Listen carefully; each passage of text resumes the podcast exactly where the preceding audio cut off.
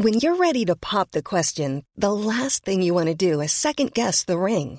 At Bluenile.com, you can design a one of a kind ring with the ease and convenience of shopping online. Choose your diamond and setting. When you find the one, you'll get it delivered right to your door. Go to Bluenile.com and use promo code LISTEN to get $50 off your purchase of $500 or more. That's code LISTEN at Bluenile.com for $50 off your purchase. Bluenile.com code LISTEN. Ahora inicia A la Una con Salvador García Soto. A la Una. Donde la información fluye, el análisis se explica y la radio te acompaña. A la Una con Salvador García Soto. A la Una. Comenzamos.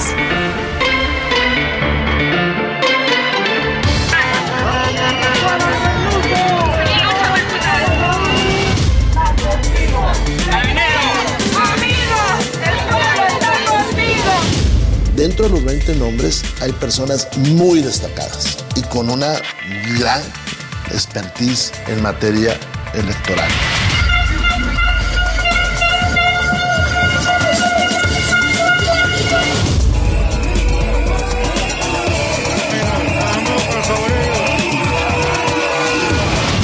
en informar, en atender, en promover, en buscar evitar el consumo de drogas, sobre todo en alumnos y alumnas de secundaria y educación media superior.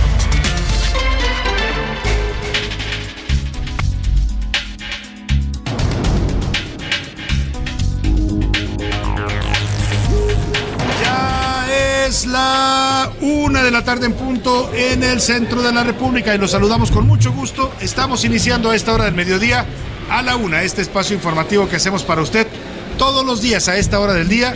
Aquí estamos listos para informarle, para entretenerle y también para acompañarle en esta parte, en este momento de su día, de este martes 28 de marzo del año 2023. Le saludo con gusto desde el Hotel Camino Real. Estamos asistiendo y transmitiendo en vivo y en directo para usted desde el 15 Congreso de los Jóvenes de la Universidad Panamericana. Impulsa el hoy y forma el mañana. Es el lema de este quinceavo Congreso que reúne a los jóvenes estudiantes de esta universidad privada que vienen a escuchar las reflexiones, las ponencias y las pláticas de personajes interesantes a los que ellos mismos invitan para escucharlos y para dialogar con ellos, por supuesto también para plantear las inquietudes y los problemas que enfrentan en estos momentos los jóvenes en México, en este caso eh, de esta universidad panamericana. Hay 125 ponentes invitados a lo largo de estos días que va a durar este, este Congreso de Jóvenes, 17 mil asistentes vienen en total de los distintos planteles de la Universidad Panamericana. También van a estar, por supuesto, entre hoy y mañana. Eh, ha acudido ya hoy, estuvo la que encabeza, de hecho abre el Congreso, es la jefa de gobierno Claudia Sheinbaum, que estuvo dialogando. Interesante el evento, ¿eh? porque pues Claudia Sheinbaum venía de estar el fin de semana en una universidad pública, como es la Universidad de Guadalajara, donde comentamos le fue muy bien, la recibieron con bombo y platillo, y acá llega y ella misma dice, empieza su discurso diciendo, creo que es un foro distinto, no, no sé si qué tan fácil sean el público y los jóvenes, la verdad es que se le, se le digamos, entregaron bien a la jefa de gobierno y estuvo dialogando con ellos. En fin, le voy a estar dando detalles de todos los invitados que vienen y todo lo que va a estar ocurriendo en este Congreso de los Jóvenes. Por lo pronto, desde acá les saludamos. Perdóneme, en este mediodía caluroso en la Ciudad de México hoy. Estamos en este momento una temperatura de 28 eh, de 31 grados centígrados, o sea, ya andamos en, calores acá en la capital de la República. Y desde acá saludamos con gusto a todas las frecuencias del Heraldo Radio que nos sintonizan y se enlazan con nosotros a través de distintas emisiones en la República Mexicana. Saludamos con, con gusto a la gente por supuesto acá en el Valle de México, nuestra frecuencia central 98.5 de FM, pero también, también a la gente de Monterrey Nuevo León. Le mandamos un saludo afectuoso a todos los amigos regios de allá de la Sultana del Norte, a la gente de Guadalajara, Jalisco. Muchos saludos a la Perla Tapatía. También a la comarca lagunera, la saludamos con gusto desde acá, desde esta transmisión. A Oaxaca capital, al istmo de Tehuantepec, por supuesto también al Tampico, Tamaulipas, allá en la zona del Golfo. A Tuxtla Gutiérrez, Chilpancingo Guerrero y Yucatán, Mérida, Yucatán allá en el sureste mexicano, estas tres capitales en donde se escucha la señal del Heraldo Radio. Les mandamos también afectuosos saludos. Al otro lado del Río Bravo, ya sabe usted que también suena la señal del Heraldo Radio. Y saludamos con gusto a toda la gente de McAllen y de Brosville, Texas, ahí en la frontera con México. También a la gente de San Antonio y de Huntsville, Texas. Y más arriba, en el norte de, de, los Estados Unidos, saludamos a la gente de Chicago, allá en Chicago, Illinois, en Airville, Chicago, suena la señal de Now Media Radio, que transmite la señal del Heraldo Radio. También a la gente de Cedar Rapids y de Independence, Iowa, les mandamos un afectuoso saludo allá en este estado de la Unión Americana. Tenemos temas interesantes para compartirle en este martes. Vamos a estar platicando, por supuesto, de este evento en el que estamos, pero también de muchos otros asuntos importantes que le comento a continuación. Vámonos a los temas informativos en este martes. Tragedia. Hay al menos 40 migrantes centro y sudamericanos, la mayoría eran de origen venezolano y guatemalteco, que tristemente murieron calcinados dentro de una estación del Instituto Nacional de Migración en Ciudad Juárez, Chihuahua. Los mismos migrantes habrían prendido fuego a sus colchones en una especie de motín en protesta por este centro migratorio de detención, donde se quejan ellos que, pues más que ayudarlos, el gobierno mexicano los retiene en contra de su voluntad y esto provocó este motín que al final se le sale de control a las autoridades migratorias de México y termina en esta tragedia.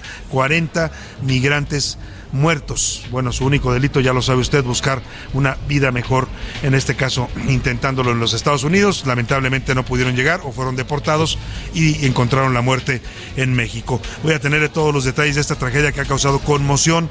Por supuesto, hay muchas reacciones ya en México y también a nivel mundial. Otra vez, ahora fue el secretario de Seguridad Nacional de los Estados Unidos, Alejandro Mayorkas, insiste en que en México sí hay territorios controlados y dominados por el narcotráfico y no por el gobierno mexicano. Es decir, le rebate al presidente López Obrador y a su gobierno que sostienen que esta afirmación es falsa. Y contra las drogas, le voy a contar de la campaña que está implementando la Secretaría de Educación Pública para tratar de evitar y desalentar el consumo de fentanilo entre los jóvenes en edad escolar. Oiga, este tema del fentanilo, ojo, hay que estar muy alertas y muy atentos como sociedad, como padres de familia, porque resulta que ahora ya no solo son las pastillas de fentanilo, a muchas drogas, a otras drogas como a la cocaína, incluso algunas presentaciones de la marihuana les están poniendo dosis de fentanilo. ¿Sabe con qué intención? Para que los jóvenes se vuelvan adictos más rápidamente y esto es bastante peligroso. Vamos a hablar de esta problemática que se está registrando en el país. En la segunda hora le voy a contar la crisis que ya está aquí. La Ciudad de México y la zona del Valle de México entraron ya a una extrema sequía.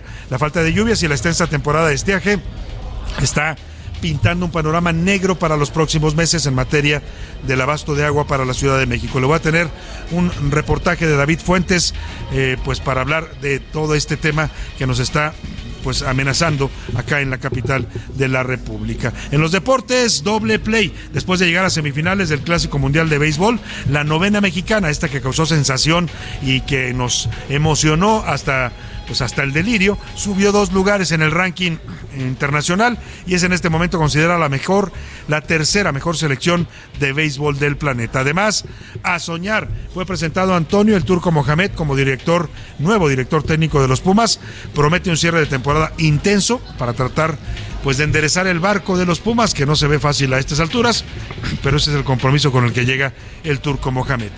Bueno, pues el programa está interesante, variado, con mucha información, con muchos temas para estarle, por supuesto, informando a usted, comentando, pero también para que opine usted y debata con nosotros los temas de la agenda pública. Para eso le hago las preguntas de este martes. En A la Una te escuchamos. Tú haces este programa. Esta es la opinión de hoy.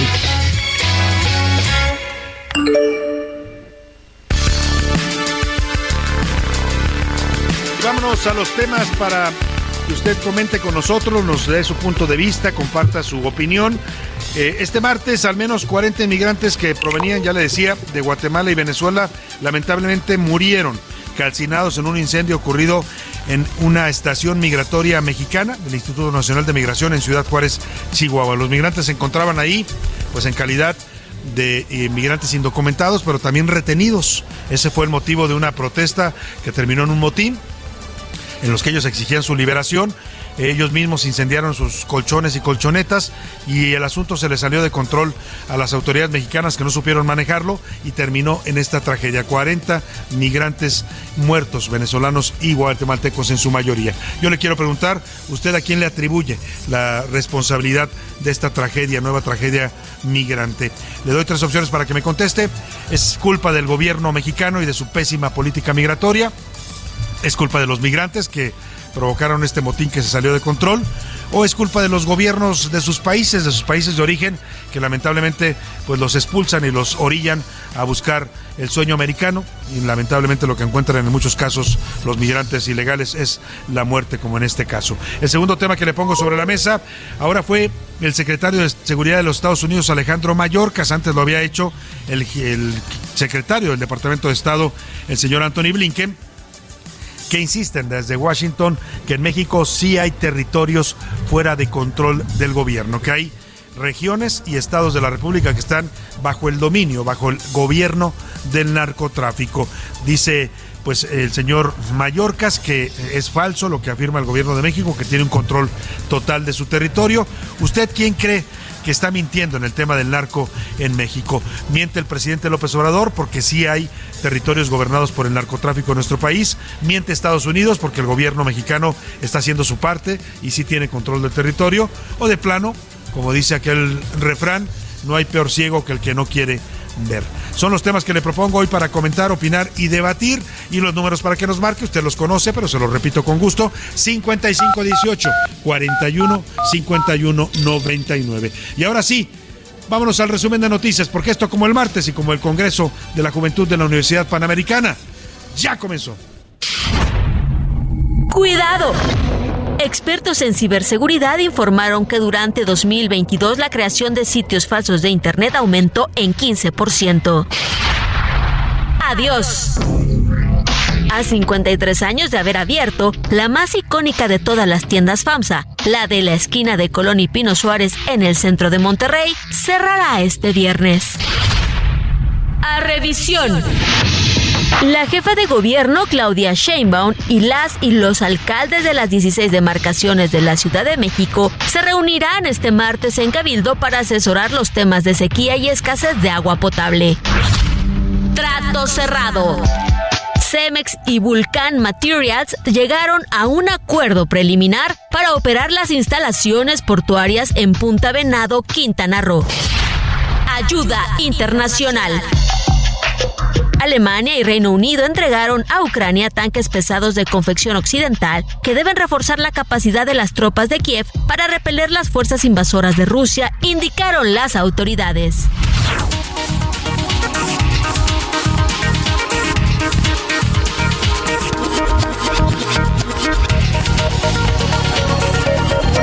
Con 12 minutos nos vamos a la información en este martes, cerca de las 11 de la mañana de tiempo de la Ciudad de México, era la una de la tarde en Washington, D.C., la capital de los Estados Unidos, se realizó una comparecencia ante el Senado de aquel país del secretario de Seguridad Nacional de los Estados Unidos, Alejandro Mayorkas.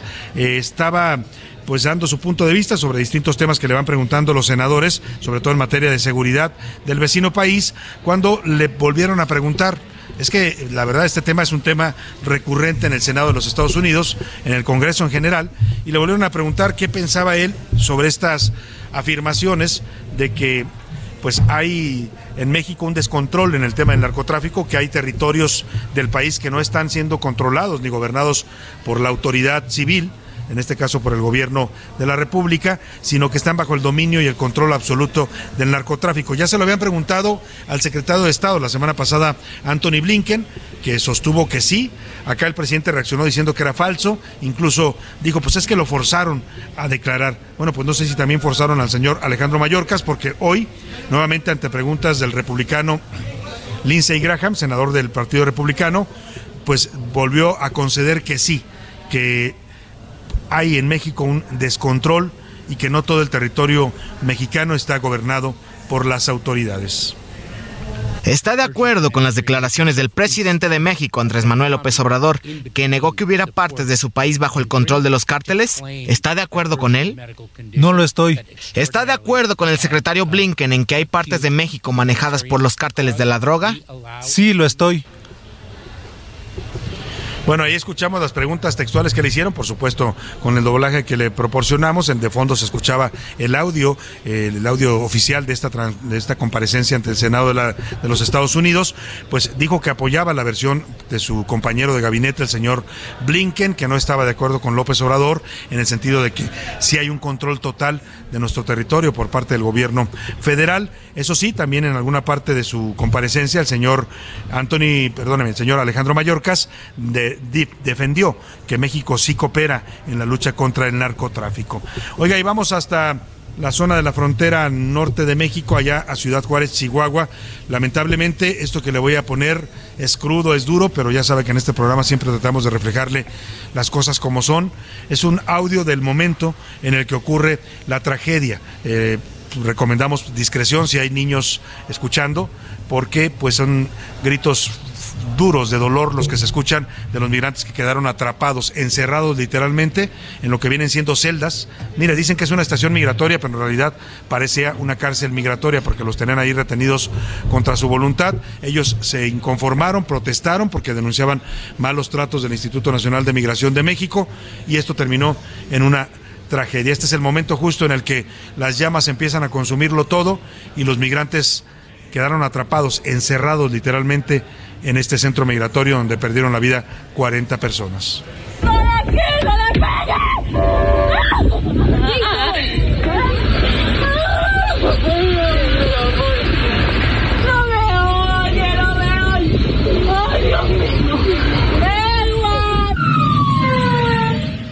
Lo que escuchó usted es una mujer que ve cuando van sacando el cuerpo ya quemado, calcinado de su esposo, una mujer de origen venezolano, y le trata de hablar y le dice, le pide que le conteste y dice, no me oye, no me oye. Bueno, pues es parte de lo que se vivió esta tragedia ayer a la medianoche, cerca de la medianoche, comenzó este motín, esta, esta protesta dentro de este centro de migratorio eh, perteneciente al Instituto Nacional de Migración ahí en Ciudad Juárez. Ahí meten a los eh, inmigrantes que son evidentemente indocumentados, pero que además son deportados a los Estados Unidos. Ya sabe usted que México recibe, porque así lo acordó el gobierno federal, recibe a los migrantes eh, que ya habiendo pasado al territorio de Estados Unidos son rechazados allá en sus solicitudes de asilo o tienen que esperar a que se las resuelvan y México los recibe. A muchos de ellos los deportan a sus países, a otros los mandan a estos centros de migración que pues les llaman así, dicen que no son, no son una prisión, pero en realidad no los dejan salir. O sea, los tienen encerrados, literalmente, eh, con, en celdas. Esto fue parte de lo que provoca la tragedia, porque cuando empieza el incendio que los mismos migrantes provocan en su protesta, para exigir mejores condiciones, empiezan a quemar sus colchones y colchonetas, pues lamentablemente eh, las autoridades no pudieron controlar el tema y ellos quedaron atrapados dentro del fuego. Vamos hasta Chihuahua con nuestro corresponsal Federico Guevara para que nos cuente de esta tragedia dolorosa para la migración en un país de migrantes como es México. Federico, te saludo allá en Chihuahua. Buenas tardes.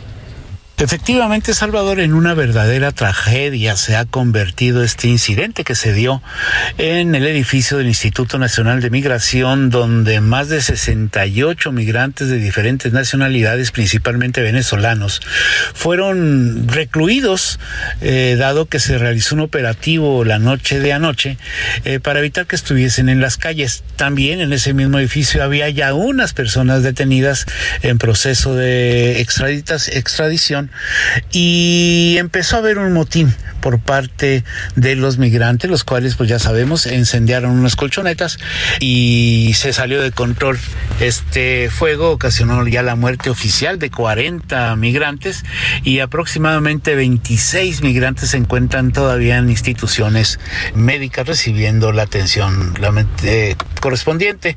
El embajador de los Estados Unidos lamentó, eh, Ken Salazar, lamentó la muerte de estos migrantes.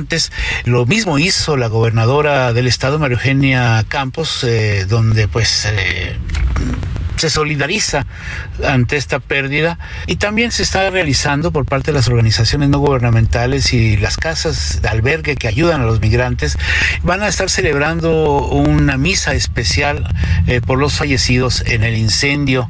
Esta tragedia, insisto, ya es oficial, el, el, número de muertos, 40 migrantes. Ahora el proceso es de, pues de tratar de buscar esa identidad, ya que muchos de ellos no contaban con esta documentación. Y esto es lo que está sucediendo. Invariablemente esta tragedia ha, ha enlutado a Ciudad Juárez, quien de unos meses a la fecha convive, convive la ciudadanía con más de 10 mil migrantes, principalmente de origen venezolano, que están en esta frontera a la espera de que se aclare su situación de si pueden ser aceptados para emigrar a los Estados Unidos o no.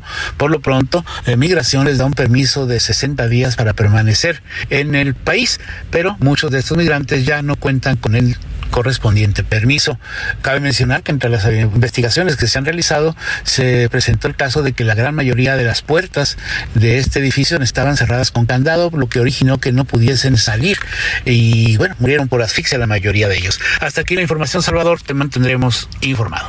Muchas gracias, Federico. Pues qué, tragedia, de verdad, no se le puede llamar de otra manera. No es la única, lamentablemente, los migrantes cuando no eh, pues sufren en su paso por México, que son víctimas del crimen organizado, que los extorsiona, que los eh, viola a las mujeres o todo lo que ya sabemos que ocurre con ellos, a veces hasta los reclutan o los obligan a trabajar para los eh, para los narcotraficantes mexicanos, cuando logran finalmente llegar hasta la frontera o cruzar a los Estados Unidos son deportados, pues viene otra tragedia como esta que ocurrió lamentablemente. Hoy el presidente López Obrador eh, eh, lamentó lo sucedido, dijo que pues, prácticamente el presidente dice que lo que ocasionó esta tragedia fue la protesta de los migrantes. En algún sentido termina culpándolos a ellos el presidente diciendo que protestaron cuando se enteraron que los iban a deportar, aunque dijo que es un hecho bastante lamentable y triste. Esto tuvo que ver con eh, una protesta que ellos eh, iniciaron a partir, suponemos, de que se enteraron de que iban a ser deportados, movilizados y como protesta en la puerta del albergue pusieron cochonetas de, del albergue y les prendieron fuego y no imaginaron de que esto iba a causar esa terrible desgracia pues ahí está lo que dice el presidente, una terrible desgracia, coincide totalmente con él en esta, pues estos eh, adjetivos que utiliza para calificar el hecho ocurrido ya en la frontera de México con Estados Unidos. Por su parte, la Cancillería mexicana dijo que ya está en contacto con las familias de estos migrantes que fallecieron, 20, 40 de ellos, 26 heridos, y que comenzará también a hacer contacto con las autoridades de estos países, en este caso la mayoría venezolanos y guatemaltecos, para la repatriación de los cuerpos. La delegación de la Fiscalía General de la República también intervino ya para empezar las diligencias judiciales correspondientes. Está avisando la unidad de investigación de delitos para personas migrantes, la Fiscalía Especializada en Derechos Humanos, que ya se ha movilizado al lugar con agentes del Ministerio Público, policías y peritos para determinar pues, cuáles fueron las causas de este incendio que termina en esta tragedia. Por su parte, la Comisión Nacional de Derechos Humanos anunció que comenzó una queja de oficio. En un comunicado dijo que ya empezó labores de investigación, que el personal de su oficina regional de Ciudad Juárez acudió al lugar para garantizar que los heridos reciban atención médica adecuada. El gobierno de Chihuahua, mientras tanto, aumentó el caso y señaló en un comunicado que ha brindado todo el apoyo requerido necesario para las víctimas. También ya se pronunció desde allá de Guatemala el titular del Instituto Guatemalteco de Migración. Lamentó lo ocurrido y se solidarizó con las familias de las. Dice que confirma la, el, organismo guatemalteco que 28 eh, paisanos suyos, 28 guatemaltecos resultaron muertos, es decir, la mayoría de los muertos eran guatemaltecos, no venezolanos. Destacó también que la migración irregular lleva una serie de riesgos que nuevamente han quedado en evidencia. Oiga, si escucha un poco de ruido, nos, nos es parte de lo que estamos aquí en relajo, en la cabina que pusieron aquí en este Congreso de la Juventud de la Universidad Panamericana, es que están saliendo en este momento del salón de, de reuniones aquí en el Camino Real. Todos los jóvenes precisamente están en un receso y van pasando por el pasillo. Mucha, muchos juntutos, esos estudiantes de preparatoria y algunas licenciaturas también de la Universidad Panamericana. En todo este contexto que le platicaba y esta tragedia migrante, pues el señor Alejandro Mayorkas defendió la política migratoria de los Estados Unidos. Ante las críticas que se han hecho por organismos de derechos humanos por medidas restrictivas impone Estados Unidos en la frontera con México. Dijo que hay un reto para enfrentar este problema. Señor Mallorca, ¿hay una crisis en la frontera sur? Bueno, hay un reto significativo. Es una pregunta de sí o no. Es un binomio sí o no. Bueno, senador, existe un reto. ¿Está rehusando a responder? No, senador, solamente que quede claro que se rehusó a responder. Pues sí reconoce que hay un reto el nivel de intercambio que hay en las conferencias del Senado. Interesante. Nos vamos a ir a la música. Hoy martes vamos a estar homenajeando a Stephanie Johanna Angelina Germanuta. No lo conoce por ese nombre, pero sigo si le digo Lady Gaga. Está cumpliendo 37 años y un homenaje musical con Bad Romance, uno de sus grandes éxitos del 2009. Roma, Roma, Gaga, ooh la la, what's your romance? Roma, Roma, Gaga, ooh la la, what's your romance? I want your ugly, I want your disease, I want your everything as long as it's free. En un momento regresamos. Ya estamos de vuelta en A la Una con Salvador García Soto. tu compañía diaria al mediodía. La rima de Valdés. ¿O de Valdés la rima? Muy sorprendido, señores, he quedado hasta las cachas por esas palabras machas que dijo Laida Sansores. Recitaciones mejores no escuché desde la escuela. La palabra canta y vuela. Y yo no acabé ni el kinder coqueteando como en Tinder, pero con edad de abuela. Qué bonito su poema para su líder supremo. No me mandaron el memo. Ahí es donde estuvo el problema. De otro modo, ese otro tema les hubiera yo rimado. Yo sí me hubiera animado a hacer la oda del preciso, el líder, el pitonizo, el ídolo respetado. Me deshago en alabanzas al jerarca, al estratega, mientras sigan las entregas de recurso, o sea, cobranza. Un poema no me alcanza para decirle, Señor, todo, todito el amor que se le tiene sincero. A Campeche, lero, lero, me voy de gobernador.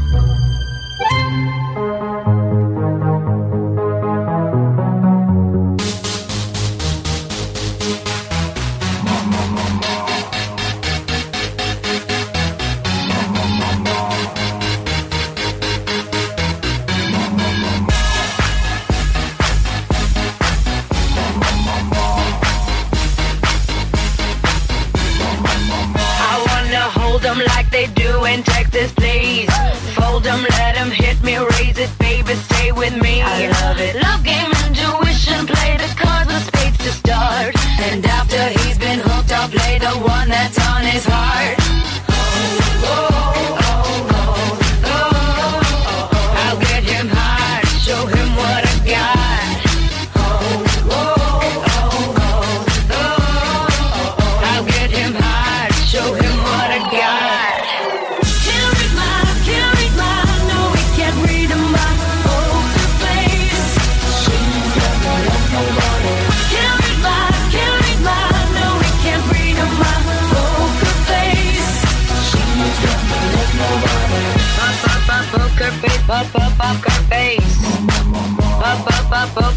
up, up, up, Kurt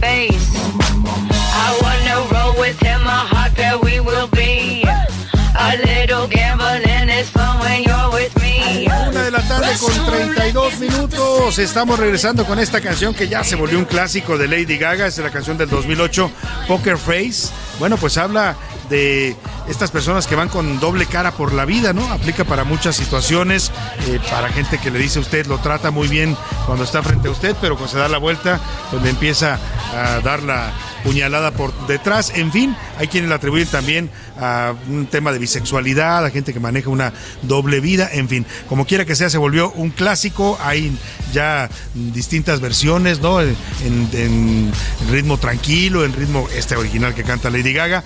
En fin, se llama Poker Face, es uno de sus grandes éxitos. Esta mujer estadounidense que irrumpió con todo en la escena musical. Ella venía del underground de Nueva York, del, off-Broadway, como le llaman.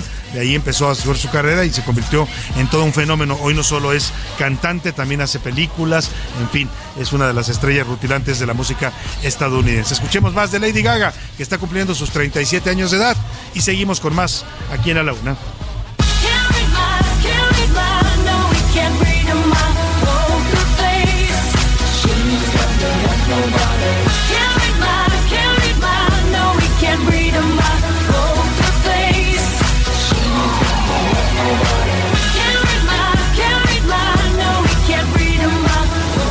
A la una, con Salvador García Soto. Vamos a la información, ya es la una con 34.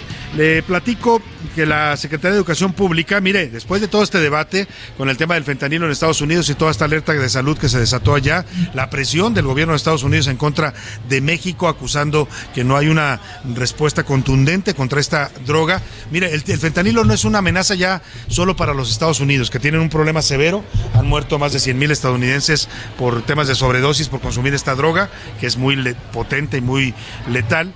Eh, es un problema para México, es un problema para el mundo, ¿eh?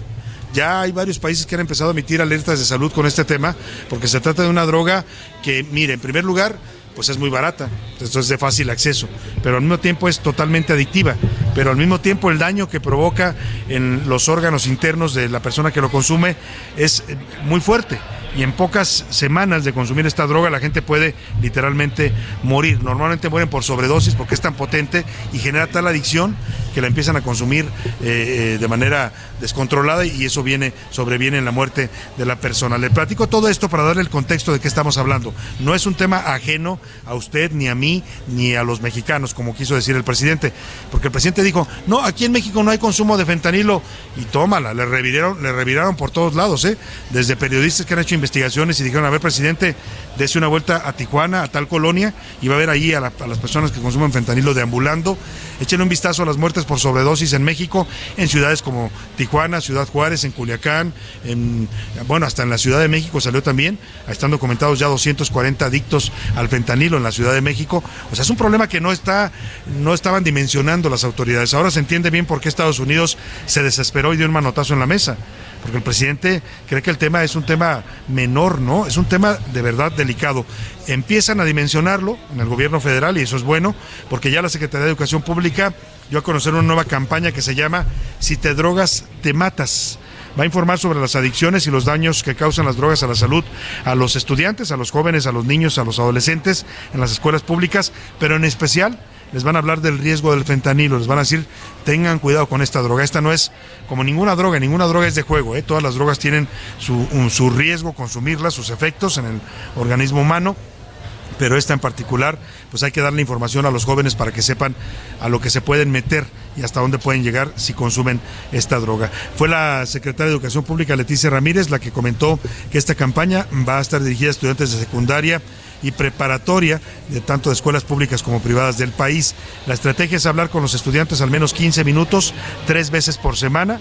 Van a ir personas especializadas por parte de la Secretaría de Educación Pública que tienen toda la información sobre esta droga, el fentanilo, y van a comenzar en cuanto regresen las vacaciones de Semana Santa el 17 de abril. Así lo explicó la secretaria de Educación Pública sobre el fentanilo. A la primera te mata. La metanfetamina te engancha. Los vapeadores, neta, son tóxicos. La cannabis sí te daña. El tabaco te afecta a ti y a todos. El alcohol, cuídate, no inicies. Las benzodiazepinas no son un juego. Estos son los temas que vienen considerados en cada uno de los folletos, que es una guía para docentes, la campaña Prevención de Adicciones, Estrategia en el Aula. También habrá spots de 30 y 60 segundos para estar difundiendo.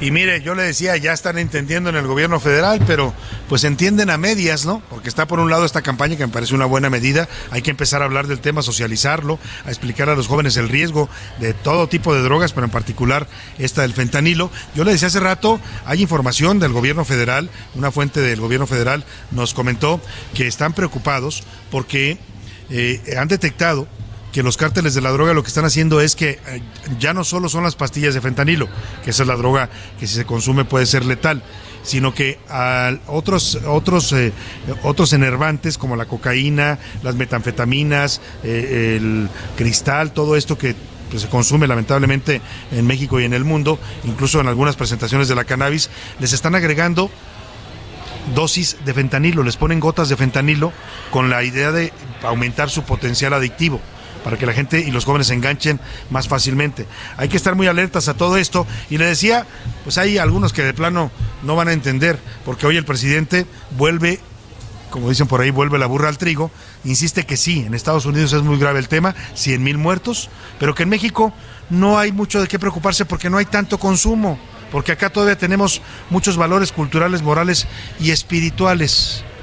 Es el presidente viviendo en otra realidad, esto fue lo que dijo es un asunto profundamente humano lo que está sucediendo en Estados Unidos, donde por fentanilo fallecen 100 mil personas, sobre todo jóvenes, al año. Nosotros hemos podido resistir a ese flagelo por nuestras culturas, por nuestras tradiciones, por costumbres. Híjole, el presidente, ¿se acuerda usted aquella campaña? No voy a decir la marca, usted la va a identificar al presidente López Obrador le falta ver más backs, ¿no? Porque no está entendiendo la realidad de los jóvenes, ¿eh? En cualquier antro, Cualquier antro que usted vaya de la Ciudad de México, de Acapulco, de Puerto Vallarta, de Cancún, de Ciudad Juárez, de Tijuana, de cualquier lugar de la República que me ponga, de Saltillo, de, de Hermosillo, en cualquier lugar de esos, lamentablemente se está vendiendo droga. Drogas a pedido, ¿eh? Ahí llega usted al baño y ahí le ofrecen lo que usted quiera, hay todo un menú. Y, eso se hace con el consentimiento a veces de los dueños de los lugares porque no tienen otra opción. Es eso, los dejan o los asesinan o les incendian el lugar. Entonces el presidente dice, no, acá no, nuestros valores, nuestra cultura, el espíritu, el pueblo bueno. Presidente, salga un poco de su palacio, salga a la realidad porque andar en eventos nada más donde le doran la píldora, le dicen que todo está muy bien, lo adulan. Oiga, hablando de adulaciones, mire, un poco para entender por qué el presidente vive en otra realidad. No es el único, a todos los presidentes le pasa, ¿eh? pero le ha pasado a López Obrador, que es el, muchos dicen un político diferente, un presidente único en la historia, porque está más en contacto con la gente, en eso tienen razón, es un presidente, es un hombre que se formó en la tierra, eh, platicando con la gente, recorrió tres veces el país, pero una vez que llegó al poder, perdone, le pasó lo que a todos, lo mareó el poder lo distanció de la realidad. Esto que afirma de que no hay, un, no hay un riesgo para las drogas en México porque acá somos el pueblo bueno y tenemos mucha espiritualidad y muchas culturas. Híjole, presidente, pues yo creo que se está desfasando un poco de la realidad. ¿Y sabe por qué se desfasa? Por esto que le voy a poner. Porque al presidente todos sus colaboradores y toda la gente de la 4T van y, y lo adulan Difícilmente alguien le dice, no, presidente, está usted mal en esto. No se atreven. Y, se lo digo porque me lo han dicho gentes del gabinete. En las reuniones es lo que dice el presidente y si alguien no está de acuerdo, híjole, a veces medio se animan a decirlo así con mucho tacto, pero la mayoría de las veces no, porque no, no los escucha o no, no, no está de acuerdo en que lo contradigan. Y lo que sí le gusta, y le gusta mucho al parecer, es esto que pasó ayer en la mañanera. La gobernadora de Campeche, Laida Sansores, que es en sí misma una personalidad delirante, ¿no? La ida con esos cabellos como de fuego rojo, ¿no? Con una, unos labios enormes, con una boca y una cara muy eh, intervenida con el Botox. Bueno, pues esa mujer que además está acusada de espionaje, ¿no? De revelar conversaciones privadas, porque ya está acusada con delitos eh, que le han, le han puesto denuncias, eh, que tiene a Campeche pues sumido en un tema de demagogia más que de efectividad. Pues esa mujer vino y le leyó una oda, un panegírico al presidente, un poema. O sea, le llama al presidente el caballo de fuego, le dice el poeta valiente, el hijo del maíz, el hijo de los cuatro vientos, tú, hermano Andrés Manuel. O sea, casi habla de un santo. Está describiendo a una persona casi iluminada, a un, a un alguien que ya no es humano y que ya trascendió a la espiritualidad. A lo mejor por eso habla el presidente de la espiritualidad. Escuche usted ayer cómo le sobaron el ego y que el presidente escuchó atentamente, nunca la interrumpió, nunca le dijo, espérame, Laida, esta, la mañanera no es para eso. Bueno, pues la mañanera es para todo, incluso para esto que usted va a escuchar hermano Andrés, este corcel metálico que solo un corazón intrépido como el tuyo fue capaz de soñar y de parir, traerá desarrollo a nuestra tierra. Rescataremos nuestra lengua maya y nuestra cultura ancestral donde se conservan las pisadas de nuestro pueblo. Ese caballo de fuego veloz extraordinario a quien trasplantaste tu alma con su coraza metálica traspasará las brechas del progreso. Esta es una frase donde lo que está hablando Laida, usted si no lo entendió, este caballo de fuego al que se refiere es el tren Maya. Y dice que el tren Maya es la bendición para el sureste. No, no piensan lo mismo los ambientalistas y no piensan lo mismo mucha gente de allá. Pero para decirle que, le agradece el tren Maya, utilizó unas expresiones de verdad que yo no sé si esto ya estamos en la realidad. Estamos hablando del gobierno de México, el gobierno de una república democrática, soberana como es México. Y lo que le dicen al presidente es francamente ya más propio de una secta o de un, una adoración, un culto a la personalidad. Vaya, podría, este discurso que dio Laida, que es un poema, ahora le voy a poner el comienzo, podría, podría haberlo usted escuchado en una de estas iglesias de Pare de Sufrir cuando hablan del pastor o con el hermano este eh, Samuel o cómo se llama el hermano de la luz del mundo, el hermano Joaquín Azón. Más o menos así le habla Laida al presidente. Escucho otro fragmento. Pues yo creo que más que retos, esperanzas. En Campeche estamos muy emocionados, sentíamos que éramos la esquina rota y cuando cambia la mirada por primera vez de un presidente. Vamos a, vamos a ver si podemos tener a ver, discúlpeme, le ofrezco una disculpa porque estamos acá desde la transmisión, no estamos en cabina y no, no, no, no me están poniendo la parte que, que, le quería yo eh, que usted escuchara, que es del, el momento en el que inicia este poema de Laida Sansón. Me están poniendo discursos, o no nos sirve francamente de nada. Se lo pongo un poco más adelante. Vámonos por lo pronto a otros temas importantes. A la una, con Salvador García Soto.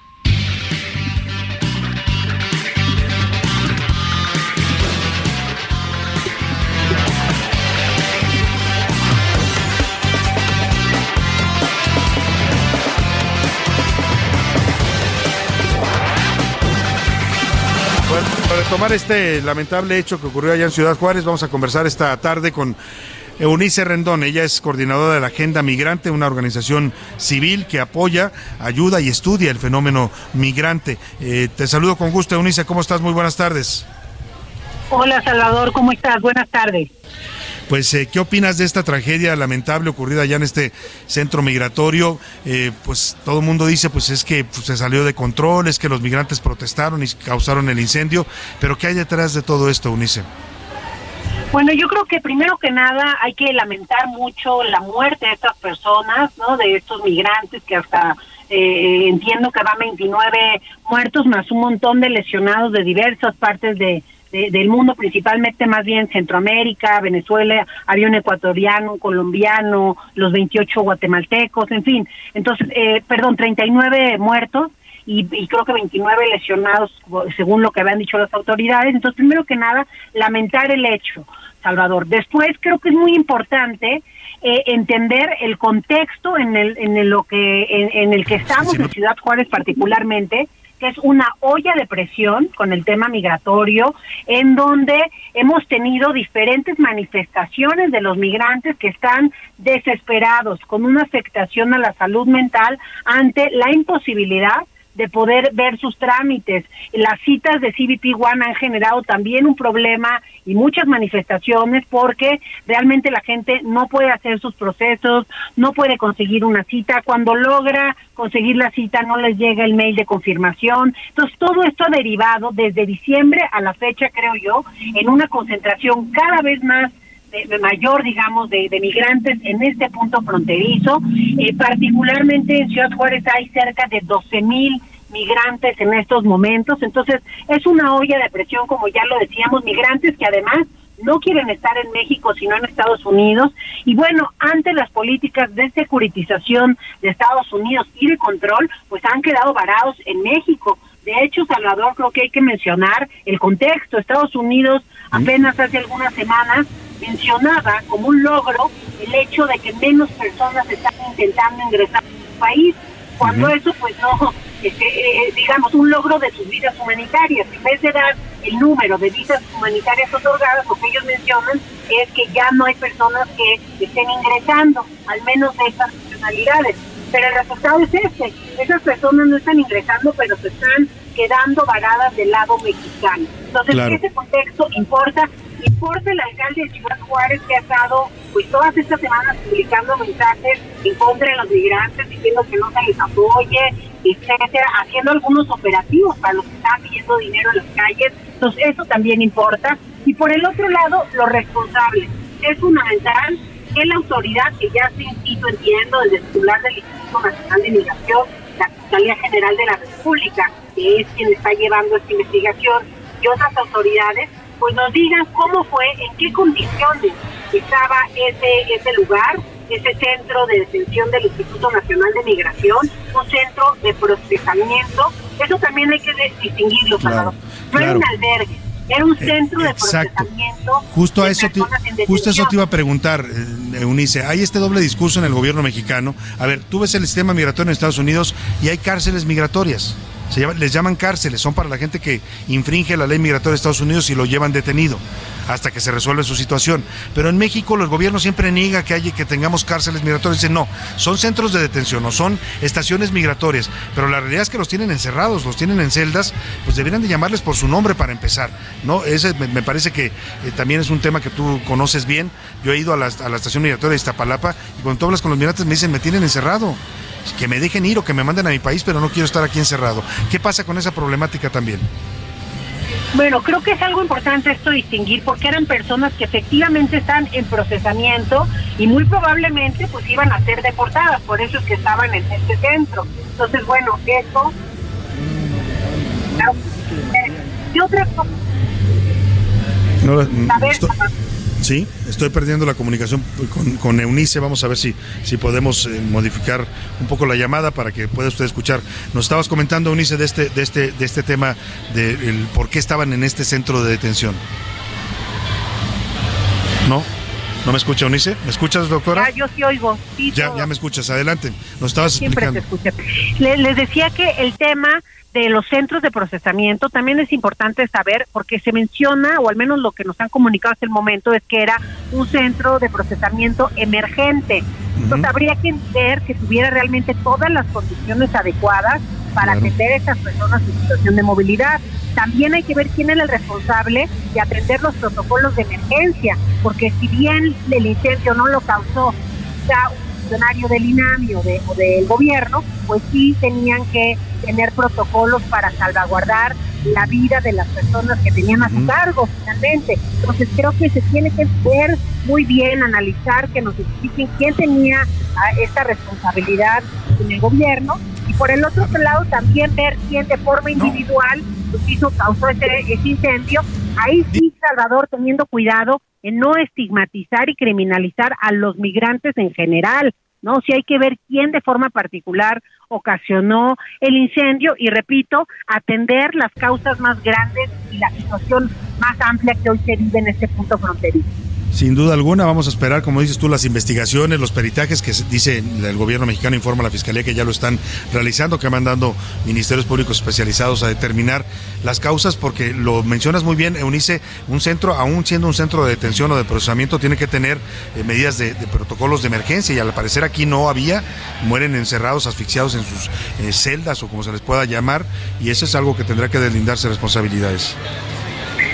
Sin duda, porque además eh, yo no yo no creo que no existan. Estoy segura que existen esos protocolos. Más bien hay que ver si se aplicaron y ahí es donde creo que empieza la responsabilidad de quien estaba pues, a cargo de estas personas, ¿no? Además de sí creo que es analizar el contexto. Lo que hoy está pasando en Ciudad Juárez es una olla de presión para esta y otras eventualidades. Hace una semana vimos el tema del puente fronterizo, dos mil migrantes intentando tratando de cruzar por la fuerza, ¿no?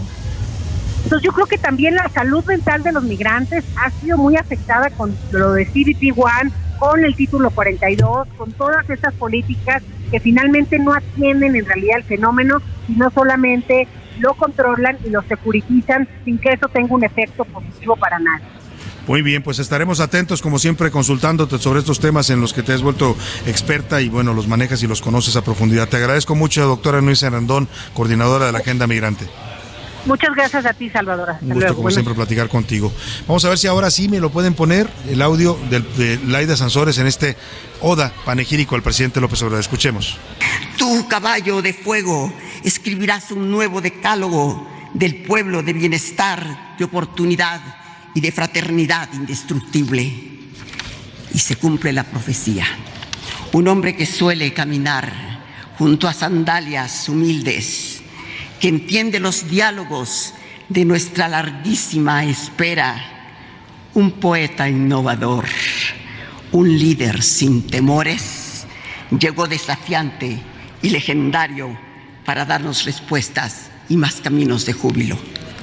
Hermano Andrés, has venido a levantarnos del polvo, a derribar los pretextos y las escalinatas oscuras del olvido hermano Andrés, este corcel metálico que solo un corazón intrépido como el tuyo fue capaz de soñar y de parir.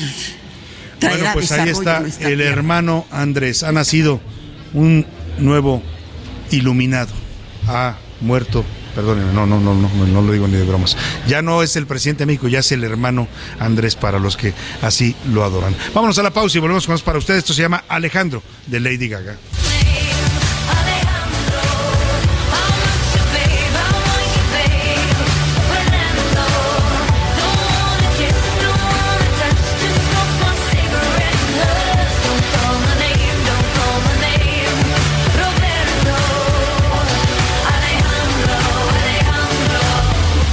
En un momento regresamos.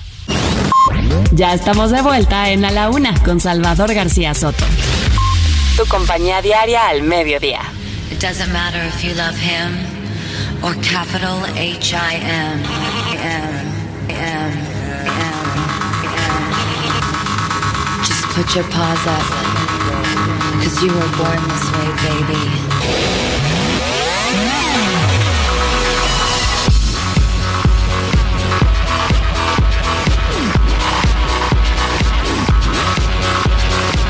My mama told me when I was young, we're all superstars. She rolled my hair, put my lipstick on, in a glass of her boudoir. There's nothing wrong with loving who you are, she said, cause he made you perfect, babe. So hold your head up, girl, and you'll go far.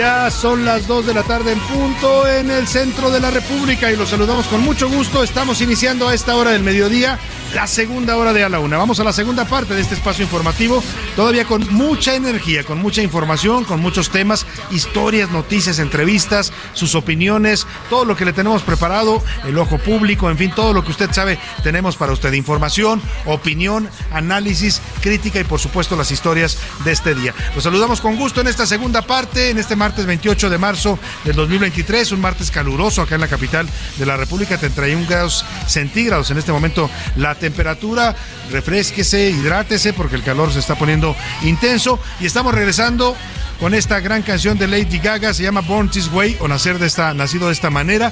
Es una canción de 2011 que habla sobre la libertad y el empoderamiento de las personas, de aceptarse tal como son. Se convirtió en un himno para la comunidad LGBT, pero podría aplicar para cualquier situación en la que usted simplemente sea quien usted es, como usted es, y no se deje ni amarrar ni limitar por los condicionamientos y los convencionalismos sociales. De eso canta Lady Gaga en esta canción con la que estamos arrancando esta segunda hora.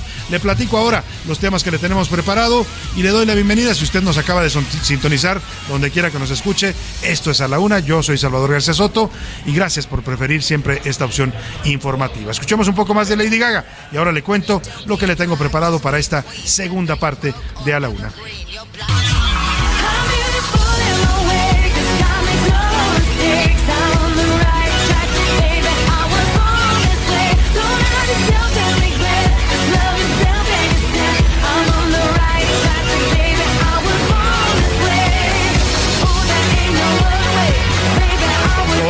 Y ay, qué ritmazo tiene esta canción de Lady Gaga. Aguas con el agua, estábamos por acá algunos jóvenes viendo eh, la transmisión. Hay muchos jóvenes aquí deambulando en los pasillos de este eh, eh, salón del Camino Real, donde nos ubicamos, acá por la avenida Mariano Otero, y estaban escuchando esta canción y varios de ellos se pusieron ahí a, a bailar, a bailotear un poco. Oiga, y esta segunda hora le vamos a platicar de la crisis del agua, como dice el dicho, aguas con el agua, porque en una de esas se nos va a acabar. Nos llega la crisis del agua ya acá en la Ciudad de México, en el Valle de México. Están alertando las autoridades de que puede agravarse por el desabasto de agua en las próximas semanas por el tema del estiaje y los bajos niveles de presas de las presas del sistema Cutzamala. Todavía 12 millones de personas carecen de acceso al agua potable en esta zona metropolitana y más del 80% sufre carestía y afecta también a la mitad del territorio nacional. Vamos a platicar sobre el 15 Congreso también de los jóvenes de esta Universidad Panamericana, impulsa el hoy y forma el mañana. Le platicaba que es una reunión que ellos hacen cada año en la que invitan a distintas personalidades, políticos, empresarios, jóvenes, eh, jóvenes eh, eh, emprendedores también, vienen jóvenes que están haciendo sus propios negocios, que han sido exitosos, influencers, traen de todo un poco para dialogar y para escuchar pues los testimonios de todos estos personajes. Arrancaron hoy con la jefa de gobierno Claudia Sheinbaum, que estuvo en este auditorio hablando con los jóvenes, la recibieron bien, ella pues habló de sus propuestas, de estas propuestas que está haciendo para su candidatura presidencial que está buscando y que pues les dijo, les dijo que tiene planes específicos para apoyar las necesidades de los jóvenes, sobre todo en materia de oportunidades de empleo, de desarrollo, que es lo que más demandan los jóvenes lamentablemente en este país. También le vamos a platicar en esta segunda hora de lo Vamos a hablar con expertos sobre estos llamados plan A, B y C, ya casi se llevan el abecedario, los planes del presidente López Obrador para acabar con el INE. Vamos a analizar los perfiles que están propuestos en las quintetas, toda esta polémica que hay sobre la pertenencia o vínculos con Morena de varios de los aspirantes a candidatos y a presidente, en este caso del INE, y todo lo que pasó el fin de semana en la elección de estos aspirantes. Como ve, tenemos todavía muchos temas importantes para compartirle, pero como siempre, a esta hora del programa lo más importante es escuchar su voz, escuchar a usted lo que tiene que decir y lo que quiere comentar en este espacio de los temas que le propusimos para hacer el debate público. Para eso ya están conmigo aquí, en- allá en la cabina. Saludo con gusto a Laura Mendiola. ¿Cómo estás, Laura? Bienvenida. ¿Sí está Laura? No, no está Hola. Salvador, ¿cómo Ah, estás? Un gusto saludarte hasta, hasta allá, esta parte de la Ciudad de México. Acá en Polanco andamos. Vente para acá, Laura. Oye, pues espérenme, por favor. Acá te esperamos. ya con estamos mucho gusto. haciendo hambre para que nos vayamos a comer después de la Oye, transmisión. Y tan buenos restaurantes que hay acá por Polanco, ¿eh?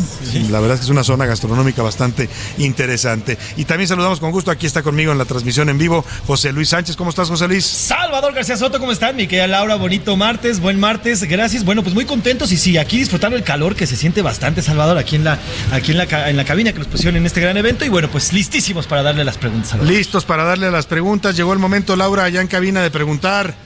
¿Qué dice el público? Tenemos muchos mensajes, Salvador, nos están escribiendo y gracias por hacerlo. Oye, por el audio que pusimos hace ratito nos pone Ricardo Cosío Ibarra. Las palabras y expresiones de la señora Laida Sansores solo demuestran que está poseída por un demonio y ese demonio se llama Andrés. Debe recibir tratamiento cuanto antes esta señora porque al parecer ya se nos fue, nos dice el señor Ricardo. Si ya la perdimos, si es que alguna vez la tuvimos, ¿no? Eh, también nos dice por acá Gil Hernández, todos los mexicanos sabemos la realidad de nuestro país. Para el único que no pasa nada es para el presidente López Obrador. Si no basta que le pregunten a la gente dónde vive y dónde está viviendo para, para que conozcan la realidad. El único que al parecer no conoce la realidad es el presidente de este país. Saludos, Salvador, nos dice Pues por sí, acá. esto de decir que, que el, el- el tema de las drogas no es un problema grave para México, perdón, yo creo que lo es para como para cualquier país del mundo, ¿eh? no es tampoco que seamos un país de adictos, pero sí tenemos un problema de adicciones que está documentado y reconocido oficialmente. Nos dice también por acá. Buenas tardes, Salvador. Los culpables en realidad son los gobiernos de Guatemala, Venezuela, Estados Unidos, los de México. Todos en realidad tienen una completa responsabilidad en este problema, en este problema de la migración ilegal. Saludos, saludos, Salvador. Saludos también para usted, muchas gracias. También nos dicen por acá, Salvador, lo que, lo que pusiste de Laida Sansores es de verdad de no creerse. Ningún país se ve así. Bueno, sí, a lo mejor en Corea del Norte se puede ver. A lo mejor en Corea del Norte, en Venezuela con, con Maduro, en la Nicaragua de Daniel Ortega, en la Cuba de Díaz Canel. Claro, sí, sí. Pero en una democracia como la mexicana sorprende y lo que más me sorprendió a mí, de Laida Sansores ya no me sorprende nada, ¿no? Porque es capaz de todo, lo hemos visto. Lo que me sorprendió es la actitud del presidente que la escucha, lo escucha ahí parado, in- impertérrito, como dice, ¿no? Estoico, escuchando. Yo creo que el ego, el ego se le estaba inflando al presidente por dentro. Bueno, pues es que prácticamente lo pone, insisto, como una, como un ser supremo, ¿no? Como un ser iluminado. Alguien que ya no es de este mundo. Así es. Nos dice por acá Juan desde Iztapalapa. El tema del narco es increíble como el presidente sigue negándolo. Solamente hay que darse una vuelta por Zacatecas, por Michoacán, por Guanajuato, por mencionar algunos La donde tierra caliente de donde- Michoacán. Exacto, donde la impunidad, nos dice aquí eh, el restaurante escucha Juan Manuel, es el pan nuestro de cada día. Y ya ni que hablar de Ciudad Juárez y la zona fronteriza, porque ahí también existe el crimen. Saludos, saludos a Salvador y a todo el gran equipo. Muchas gracias, saludos. Estimado Salvador, el señor López siempre va a recibir halagos porque es lo que ha aprendido. A él no le gusta que alguien esté igual que él, le gusta que todos estén debajo de él, dice por acá. También eh, nos comenta por acá también eh, Cecilia Montero. eh, saludos Salvador, pero perdón, el- no es su palacio. Está prestado, que se sienta suyo es diferente, nos dicen Bueno, por acá. Sí, perdón, es que yo dije que el presidente salga un poco de su palacio. No, es el Palacio Nacional y es de todos los mexicanos, pero en este momento es la residencia oficial donde vive el presidente. Francisco nos dice, a veces me sorprende tanto como López Obrador afirma con tanta seguridad sus declaraciones. En serio es demasiado preocupante porque además miente, miente con una gran facilidad y hay muchas personas que sí le creen. Saludos Salvador, nos dice el señor este, Francisco por acá. Saludos, don Francisco. Tenemos más Salvador. Salvador, buen día. Eh, soy ama de casa, pero el de Palacio, sí, definitivamente solamente, bueno, dice por ahí, dice una grosería, no vamos a decir en contra del presidente, pero definitivamente sí, no es lo que nos dicen siempre. Saludos, Salvador. Acuérdese que acá lo que promovemos siempre escuchamos cualquier tipo de, de opinión, en el sentido que sea, no, no, no censuramos, pero hay que evitar los, pues, las palabras altisonantes. ¿no? Nos dice por acá, y un gran comentario de Pedro Islas de Zapopan. Salvador, esta campaña contra el fentanilo está incompleta, porque además de eso hay que implementar acciones contra los mini distribuidores y las mini tienditas que están cerca de esas escuelas. Ahí donde está el Pues, gobierno. Qué Saludos. bueno que vayan a las escuelas a, a- a platicar con los chavos y a decirles los riesgos que tiene el fentanilo y otras drogas, pero lo dices bien, debería ser la estrategia integral, ¿no? ¿De qué sirve que vayan y les alerten si cuando salgan de la escuela a una cuadra se van a encontrar una narcotiendita, como ya documentamos en varias investigaciones periodísticas, que efectivamente las narcotienditas ahora los criminales las ubican cerca de las escuelas. Nos dice por acá, la verdad es que el poder ya ha desquiciado a esta gobernadora. Lo que ha hecho y lo que ha dejado de hacer, por lo menos en su estado, es de verdad preocupante. Saludos, Salvador solamente se dedica a alabar al presidente. Pues sí, y a, y a- y a filtrar audios de conversaciones privadas, es su otra actividad preferida. Vamos contigo, Laura Mendiola, ¿qué nos dice la comunidad tuitera en arroba ese García Soto? Salvador, hicimos dos preguntas. La primera, ¿usted quién cree que miente en este tema del narco en México? El 74% pues coincide que López Obrador, el 4% que más bien es Estados Unidos quien miente y el 22% que no hay peor ciego que el que no quiere ver. Y sobre la segunda pregunta, ¿usted quién cree que es eh, eh, el responsable de esta nueva tragedia allá en este centro de detención en Ciudad Juárez? El 91% Salvador coincide que es responsabilidad del gobierno de México. El 6% que es responsabilidad de los migrantes, puesto que ellos eh, comenzaron el motín. Y el 3% el gobi- eh, que es causa de gobiernos extranjeros, en este caso pues el gobierno de Guatemala y Pues sí. de los países sudamericanos. También tienen su responsabilidad, Laura, porque finalmente esta gente que sale, abandona su país no por gusto, salen porque pues, la violencia, el hambre, la pobreza los impulsa a buscar una vida mejor y por eso atraviesan México para tratar de llegar a los Estados Unidos. Más saluditos rápidamente, José Luis. Tenemos más saludos, ya aquí nos dice la señora Tere. Bueno, está bien, no digamos la grosería, solamente digamos... eh, Perdón, señora Tere, no es- no es con usted en No, no, no, no.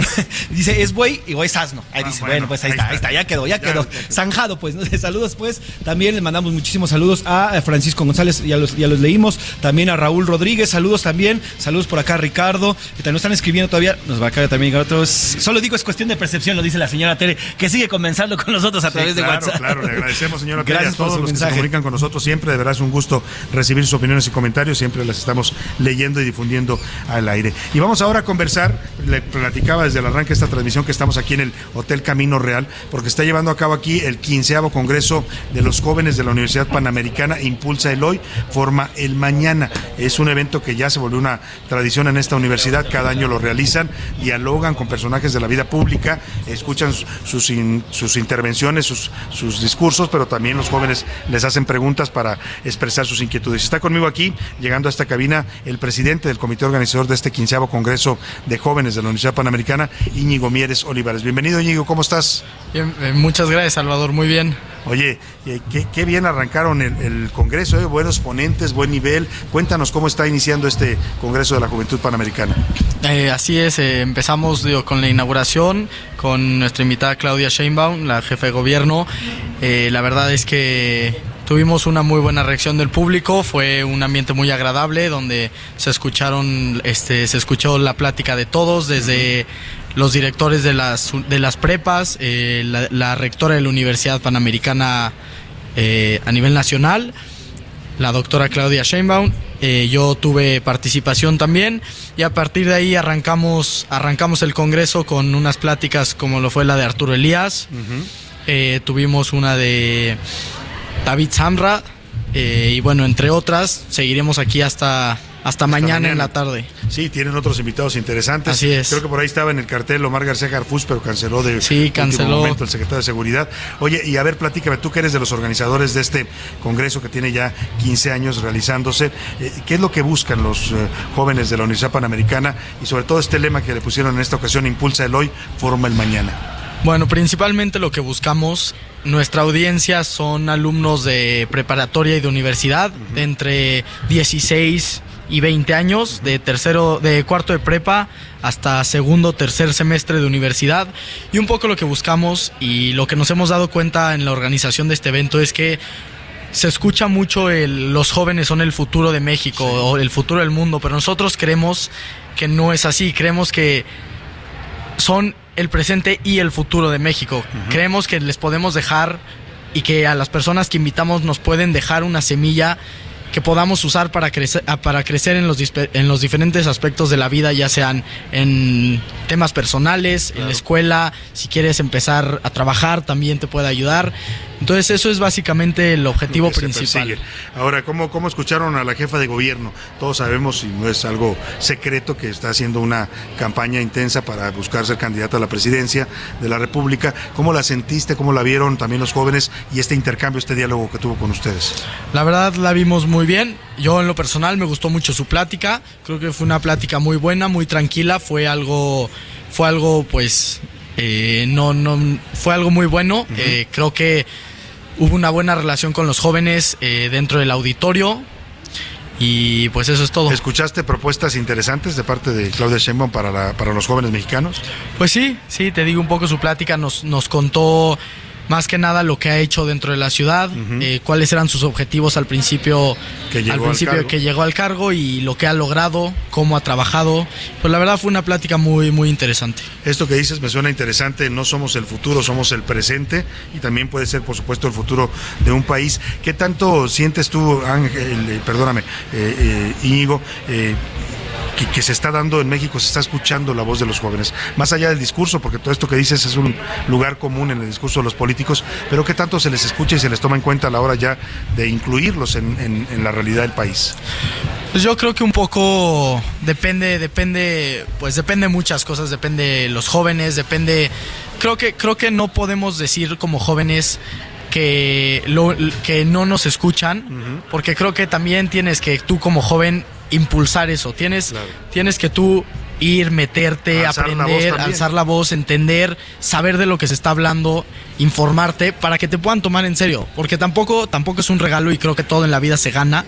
Entonces creo que si tú como joven eh, estudias, te, preparas, y al mismo tiempo tratas de salir adelante en los proyectos que tengas en la edad que la edad que tengas no importa, creo que puedes salir adelante con facilidad. Pues eso es lo que busca este Congreso de los Jóvenes de la Universidad Panamericana. Impulsa el hoy, forma el mañana. Mañana, ¿quiénes tienen importantes en. Mañana viene viene el gobernador Mauricio Curi, viene el presidente de exactamente, viene el presidente mundial del boxeo, Mauricio Sulaimán, Ah, interesante. viene el ministro eh, Arturo Saldívar, vienen pues diferentes, viene tenemos un show con Platanito, con Platanito Ajá, también Show viene- como DJ. Es, compañero aquí en el Heraldo Así Radio, es, sí. y viene hoy también a una conferencia de entretenimiento. Entonces, pues ahí tenemos un poco de todo. poco ¿no? de Para todo, exactamente. Escuchar políticos, Así empresarios, testimonios de vida que les ayuden a ustedes que están buscando su camino, pues a orientarse y, a, y a prepararse. Y que es también lo que buscamos. Sabemos que nuestra audiencia es muy grande y que pues los gustos de todos son muy diferentes. Entonces no nos enfocamos solo en a lo mejor empresario, en empresariales o política o deportes, sino que tratamos de hacerlo muy, muy abierto a muchos temas.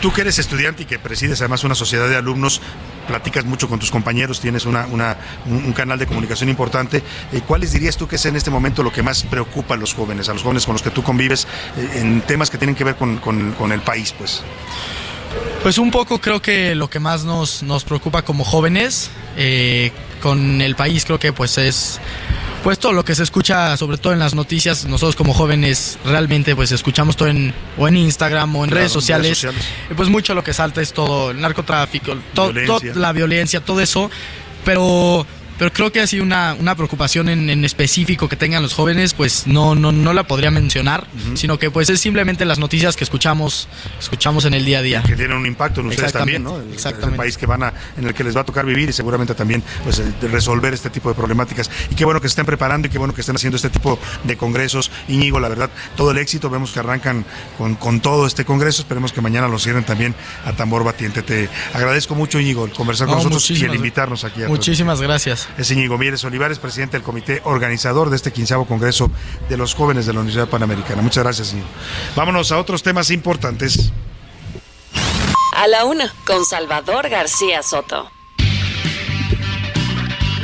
Y bueno, platicar del tema del agua, este tema sí es un tema que nos compete a todos, sea usted joven, adulto, mayor, sea niño, sea adolescente. La verdad es que lo hemos dicho muchas veces, parece un lugar común y hay gente que así lo toma, pero no, es una realidad. ¿eh? Si no nos ponemos alertas, ahora sí que si no entendemos esto de aguas con el agua, nos vamos a llevar eh, situaciones cada vez más problemáticas en este mundo en el que es un recurso que escasea, que no alcanza ya para el tamaño de población que somos. Y en México tenemos una problemática, no diría yo de las más graves del mundo, pero sí severa en materia de agua. Hay muchos mexicanos, 12 millones todavía, que carecen de acceso al agua potable eh, y más de 80% sufre escasez eh, de este vital líquido o la sequía también afecta en, este momento a la mitad del territorio nacional. Acá en la Ciudad de México el sistema Cuchamala está al 47% de su capacidad y está descendiendo.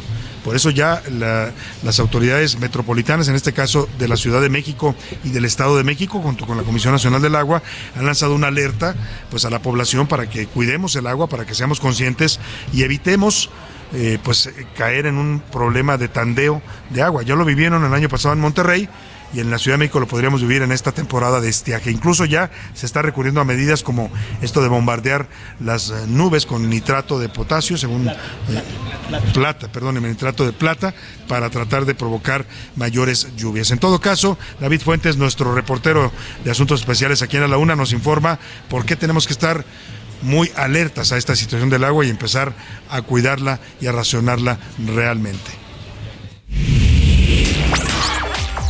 Investigaciones especiales. En A la Una, con Salvador García Soto.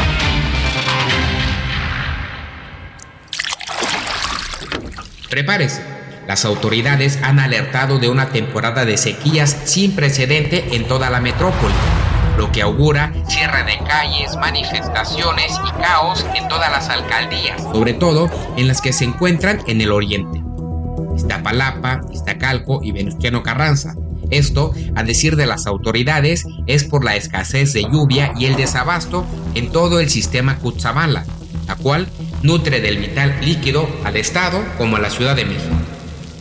Aunado a esto, la falta de lluvias y el calor extremo que se pronostica provocará incendios forestales. Derivado de esto, contingencias ambientales. En este sentido, las autoridades han diseñado un plan para evitar el caos, consiste básicamente en surtir pipas en las zonas más afectadas, de las cuales se contempla la zona sur. En Xochimilco, Milpa Alta y Tláhuac se prevé que el servicio de agua potable se restablezca normalmente hasta junio de este año. Así lo explica Roberto Capuán, asesor del sistema de aguas de la Ciudad de México. La intención en este momento es simplemente hacer a la población consciente y visibilizar el problema que tenemos de la sequía. Vamos a estar informando porque las decisiones que estamos tomando desde el punto de vista operativo en la red de agua de la ciudad, pues las tendremos que ir determinando con base en cómo va progresando eh, los niveles de, de agua del, del Cutzamala.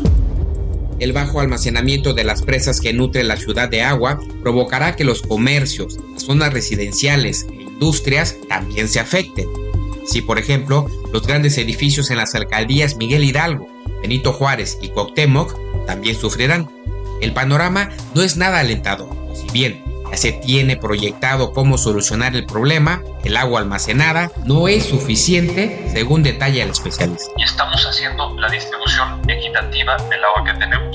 Esto quiere decir que cuando el agua llega del poniente de la ciudad, es decir, del lado de, la ciudad que está cercano a Toluca, el agua llega del Cutzamala y se va consumiendo conforme va cruzando al oriente. Y en algunas ocasiones, en algunos casos ya estamos viendo que hay colonias del oriente de la ciudad que no están recibiendo agua como la tendrían que estar recibiendo. Entonces, en esos casos tenemos un operativo para distribuir pipas de agua en lugares donde, donde no está llegando el agua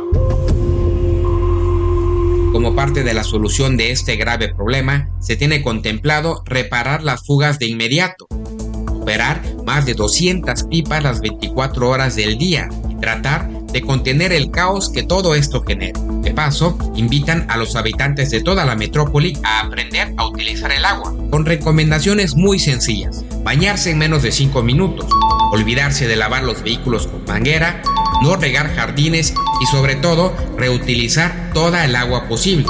Se cree que la temporada de lluvias será casi nula, entonces el problema continuará agravándose. No hay manera de generar agua y lo peor es que el próximo año se espera será mucho peor. Para A la Una con Salvador. Bueno, pues ahí está esta investigación de David Fuentes para la una. Vámonos a la pausa con Lady Gaga. Se llama Shallow. Fue un tema de una película muy exitosa. Ya regresamos con usted. Aren't you tired trying to fill that void? Or do you need more? Ain't it hard keeping it so En un momento regresamos. Ya estamos de vuelta en A la Una con Salvador García Soto. Tu compañía diaria al mediodía. ¿Sabes qué hace el Consejo Regulador del Tequila? Proteger la denominación de origen tequila a nivel nacional e internacional, asegurar el cumplimiento de su norma, garantizar al consumidor la autenticidad de la bebida, generar y proporcionar información oportuna y veraz. Estos son los objetivos del Consejo Regulador del Tequila AC. Conoce más de este organismo en www.crt.org.mx. Síguenos en nuestras redes sociales, arroba CRTequila, Consejo Regulador del Tequila. Hello, hello, baby, you called, I can't hear a thing. I have got no service in the club, you say, say. What, what, what did you say? Oh, you're breaking up on me. Sorry, I cannot hear you, I'm kinda busy.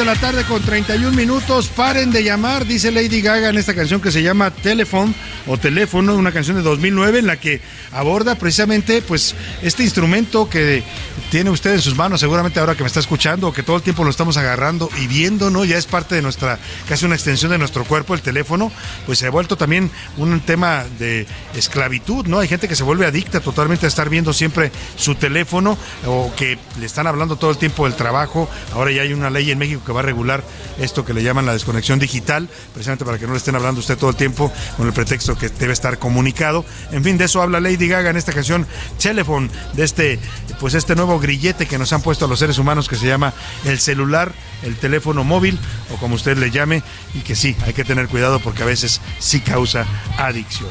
Escuchemos un poco más de Lady Gaga y seguimos con usted aquí en A la Una.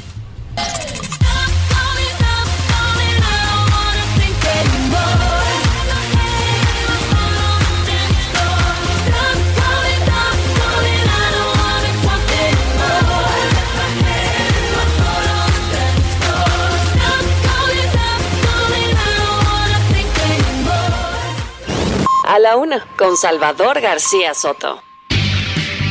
Dos de la tarde, 33 minutos. Oiga, hace unos minutos acaba de renunciar a su cargo de secretario ejecutivo del INE, del Instituto Nacional Electoral, Edmundo Jacobo. Es interesante la renuncia porque apenas había sido reinstalado en su cargo por una orden judicial, por un amparo que le otorgaron, luego de que el llamado Plan B electoral de López Obrador lo destituyera. Bueno, pues él regresó a su cargo, ha estado despachando estos últimos días, pero ahora decide renunciar.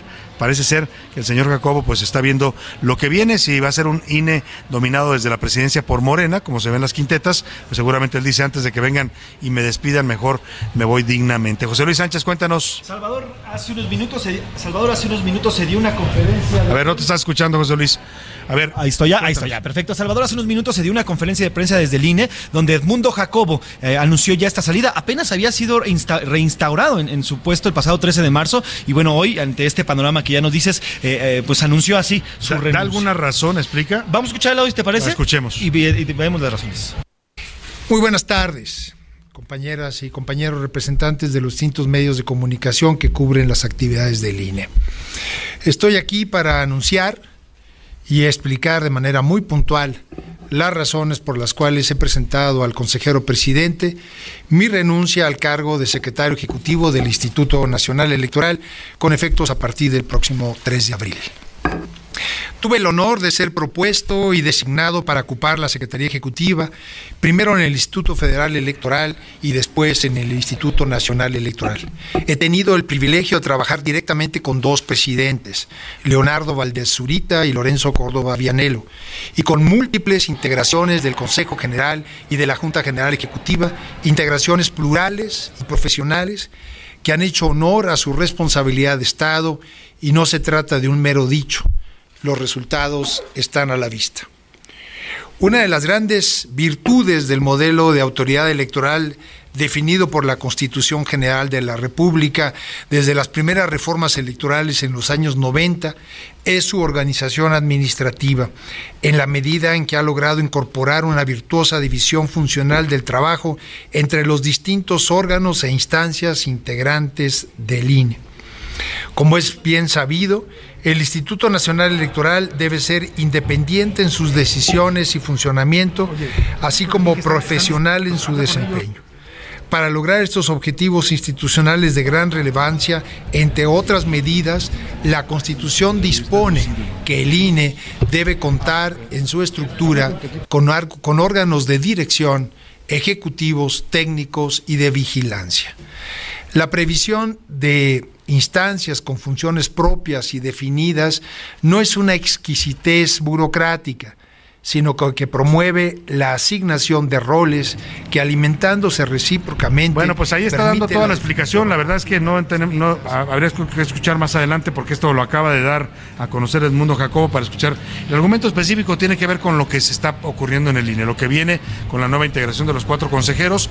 Pues él dice, el INE tiene que ser imparcial, tiene que ser independiente y autónomo y lo que se está viendo venir y eso es lo que está eh, por lo que está renunciando el señor Jacobo es porque pues van a entrar por lo menos tres o dos consejeros afines totalmente a Morena, algunos de ellos incluso con vínculos de simpatía y militancia, y por ahí alguno del PRI o del PAN, ¿eh?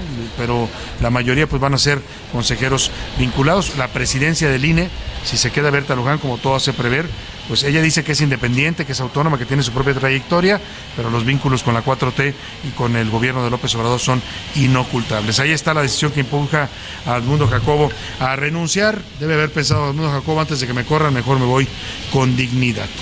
Eh, vamos rápidamente a escuchar este tema de Guacamaya Leaks. ¿Se acuerda usted de los Guacamaya Leaks, estos eh, expedientes filtrados, hackeados al ejército mexicano, a la Sedena, que están dando una serie de revelaciones sobre los asuntos eh, de cómo se maneja este gobierno?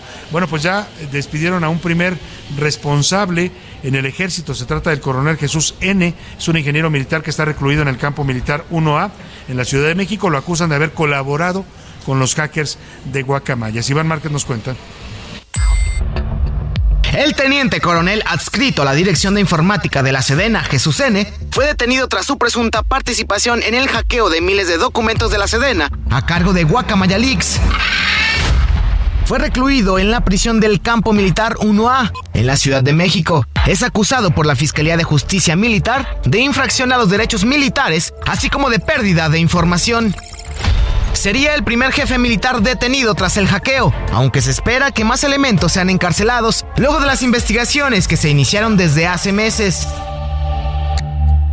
Particularmente la Sedena lleva a cabo una revisión a detalle sobre sus archivos y equipos para evitar un nuevo ataque cibernético. Además, implementó medidas más restrictivas a personal.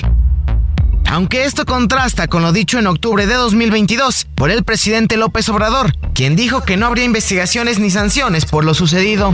Habrá sanción e investigación por el hackeo? No, no. ¿No se va a investigar el hackeo? ¿No se va a sancionar a nadie? No, yo, yo soy partidario que no, es que este, la gente sanciona y este, no les gusta esas cosas. Cabe recordar que lo último que se filtró es que el hijo mayor del presidente, José Ramón López Beltrán, recibió tratamiento médico especial contra COVID-19 en el Hospital Central Militar. Así, cayó el primer mando militar por el hackeo de información. Para la una con Salvador García Soto, Iván Márquez.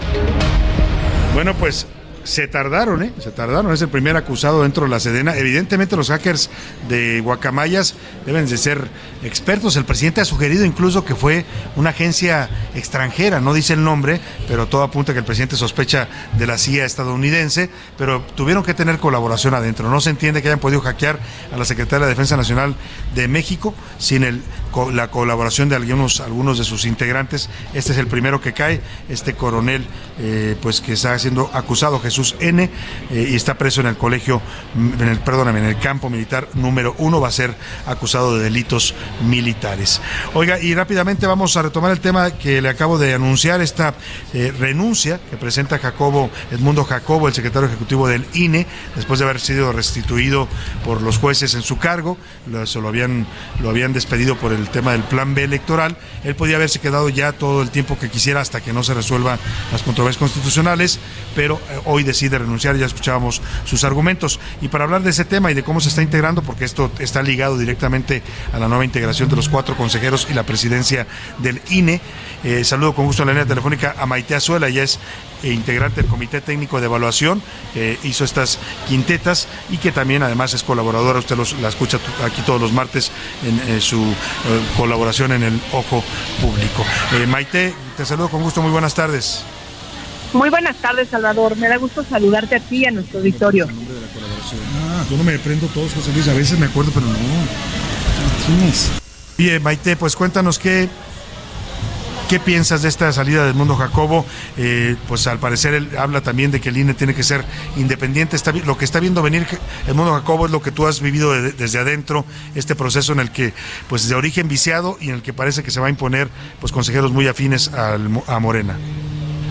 Sí, Salvador, mira, lo que me tocó presenciar en el Comité Técnico Evaluador, primero fue una buena experiencia en las primeras dos etapas, creo que cuando hay metodología, cuando hay blindaje de los exámenes, cuando hay colaboración, pues es fácil llegar a consensos y avanzar. Ya después era inevitable que las subjetividades empezaran a, cobrar fuerza, sobre todo cuando somos un órgano colegiado o fuimos un órgano colegiado con diferentes orígenes y diferentes, ahora sí que visiones de lo que el INE debe de ser y de cómo debe conformarse el Consejo General. Y creo que, que claramente pues se perfilaron varias aspirantes para presidir, no solo para presidir el INE, ¿no? sino también para formar parte de, lo y, y sustituir a los cuatro consejeros salientes.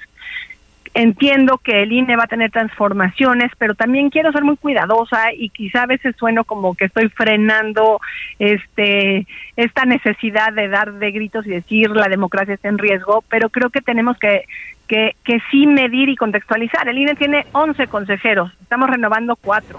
Es decir, se quedan otros que eh, hacen, hacen y pueden hacer muy buen contrapeso. Y por otro lado, las quintetas Salvador que, se, que, que tienen en sus manos hoy los diputados de la Jucopo, no son todas morenistas. Hay dos quintetas, Sí. la de oro, que bueno, imagínate, este, con, siendo minoría era muy, muy, muy difícil que yo pudiera eh, evitar que quedara Claro. la quinteta y sobre todo que quedara Berta apuntalada.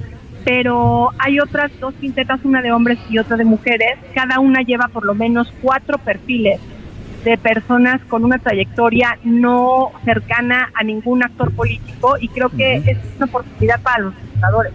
Sin duda alguna. Ahora, Maite, en este tema, lo, lo dices tú muy bien, hay que, hay que dimensionar las cosas tal y como son. Efectivamente, coincido contigo, cuatro consejeros no le dan el control del Consejo General a, un partido, pero eh, lo que más se está preocupando es el tema de la presidencia. Ya decías tú, Berta, eh, Berta Alcalde, eh, este, encabezando, el presidente ayer la elogia diciendo que es una, una mujer inteligente, una abogada. Y te quiero preguntar eso, porque justo estamos en un país polarizado donde muchos dicen dicen, eh, Berta es incapaz, no tiene experiencia, va a ser totalmente eh, sometida a la 4T. Y otros dicen, a ver, ella es una eh, tiene una carrera, es abogada, habrá que darle la oportunidad de que muestre si puede ser, ella dice que va a ser imparcial. Mira, en la entrevista yo le hice explícita esa pregunta. Le dije, bueno, pues tienes a estas, eh, a estos, a estos familiares y, y no solo es un tema de, de cercanías familiares. Quiero dejarlo muy claro. Tiene que ver también. No mostró el escrito y ella misma lo admitió. No tiene experiencia en derecho electoral, tiene experiencia en con ella, pero un gobierno que tiene intereses políticos, elecciones. Eh, creo que significa mucho que algunos A ver, vamos a, vamos a mover un poco la llamada con Maite Azuela, eh, porque se estaba un poco cortando y es importante lo que está diciendo, porque ella participó en este proceso, ella entrevistó a, Berta Alcalde Luján y a todos los, eh, todos los aspirantes que quieren ser y que van a ser seguramente algunos de ellos consejeros del INE. Nos estabas explicando en esta entrevista que tuviste con, con Berta Alcalde, la pregunta que le hiciste y qué piensas de este tema, Maite. Y además aprovecho para invitar a la ciudadanía que se aviente las entrevistas, por lo menos de los que están en las quintetas y de los que tienen más posibilidades de quedar como consejeros, porque son muy reveladoras, Salvador, de los perfiles y también de cómo se elaboraron las preguntas desde el comité evaluador. Mira, pues No. sobre todo con el, con el gobierno, Ujú. creo que a veces, creo que no fue representativo, pero no No, volvemos a perder la, la comunicación, se está cortando, Maite, no, no te dejamos de escuchar por momentos y no alcanzamos a entender lo que nos comentas. Eh, No sé si puedas este, ubicarte en otro punto o detenerte si es que vas conduciendo, si es posible, por supuesto, no, si no, no hay problema. Pero cuéntanos, eh, te escuchamos de nuevo. Estoy detenida y estoy en un mismo punto. Ahí me escuchas mejor, me Ahí voy te a mover escucho. un poquito. Ahí te escucho perfecto, Perfecto. Maite, sí, perfecto. Te decía entonces que, que bueno, que la pregunta fue directa y que su respuesta pues fue ella asegurando imparcialidad. Eh, pues de quedar presidenta creo que todos deseamos lo mejor para el INE y pues si ella se desempeña con imparcialidad pues o- ahora sí que, que será lo deseable. Lo que nosotros estábamos obligados justamente a apoyar, tenemos que buscar elementos que dieran la suficiente fuerza para poder